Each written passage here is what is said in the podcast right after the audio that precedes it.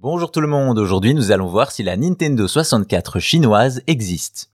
La Chine a longtemps été un marché compliqué pour le jeu vidéo en raison de la législation très stricte du pays. Pourtant, en 2003, Nintendo tente le coup avec l'IQ Player, une Nintendo 64 très particulière. Encore aujourd'hui, jouer en Chine peut s'avérer compliqué. Au début des années 2000 déjà, cela se traduit par un marché de contrefaçon très développé et où le piratage est roi.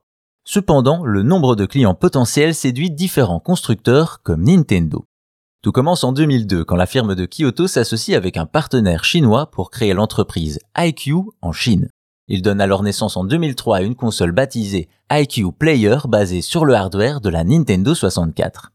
Une bonne idée, utiliser d'anciennes technologies réduit les coûts tout en marquant une claire amélioration sur le marché chinois de l'époque. Cependant, n'allez pas croire que cet IQ est une simple Nintendo 64 low cost, son concept est différent.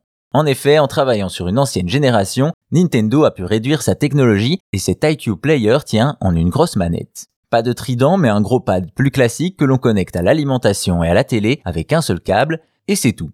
En effet, l'IQ Player est une véritable Nintendo 64 réduite à un simple contrôleur. Également, la console se distingue par son système de diffusion des jeux, une carte mémoire est branchée à l'arrière et elle accueille les jeux et leur sauvegarde.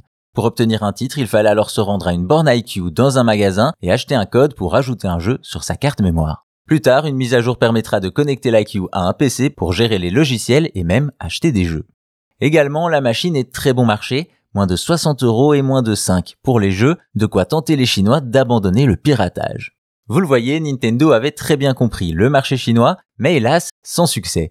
Malgré des jeux iconiques allant de Mario 64 à Ocarina of Time et d'une qualité supérieure à la concurrence, l'IQ Player ne convainc pas les joueurs chinois avec quelques 10 000 ventes estimées.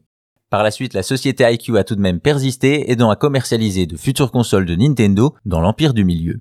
Au final, la Nintendo 64 chinoise existe bel et bien, il s'agit de l'IQ Player, la porte d'entrée de Nintendo en Chine.